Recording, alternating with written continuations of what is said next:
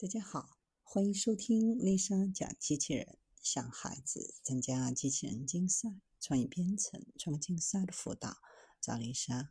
今天给大家分享的是用阳光代替 WiFi 信号联网。沙特阿拉伯的研究人员设计了一种智能玻璃系统，能把窗子当作调制解调器，也就是家里上网用的猫，通过改变阳光的性质，实现。信息的传输，手机摄像头接收光信号后，将其转化为二进制数据，只需要一瓦的太阳能电池就能让其运作。这一网一般是改变光的强度，对其进行编码，但光在空气传播当中，强度会受气压等环境的影响而不断变化，传输效率太低，且人眼对光强烈的变化十分敏感。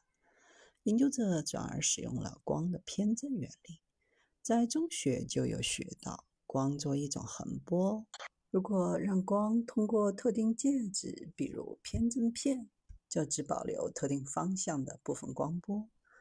通过上述原理设计一种系统，通过改变光波的偏振状况，将信息搭载在阳光当中，且人眼不易察觉变化。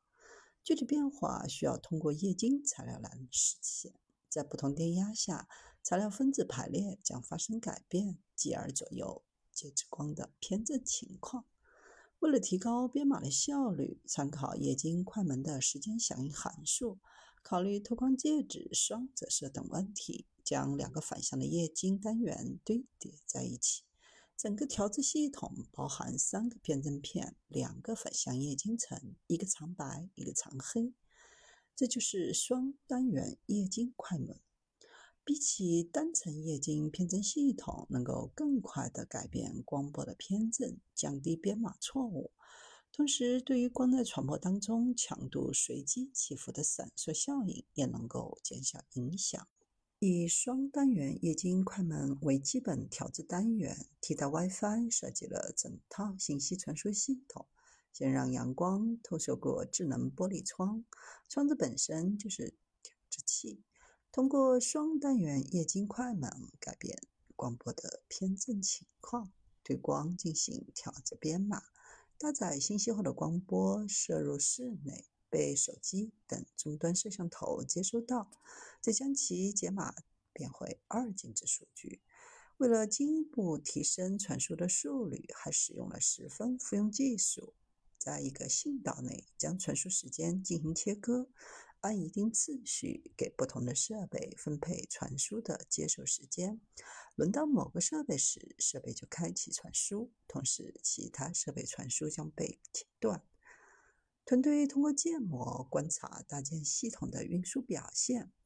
目前较主流的对光调制并直接传输通讯方式，采用半导体光放大器。选取两种调制模式进行对比：调制面积六十六平方厘米的和调制面积十四平方厘米的。结果显示，同等调制面积和同等传输距离下。新建的系统均优于目前最先进的方式，最高传输速率可达十六 kbs。能耗方面，仅需一瓦的太阳能电池板就能驱动整个系统运转。目前传输信息速率有限。预示着阳光不仅仅是一种能量资源，更是一种信息资源。这将帮助我们以更低的能耗进行信息的传输。下一步，希望能够将传输的速率提升到每秒兆比特，甚至千兆比特。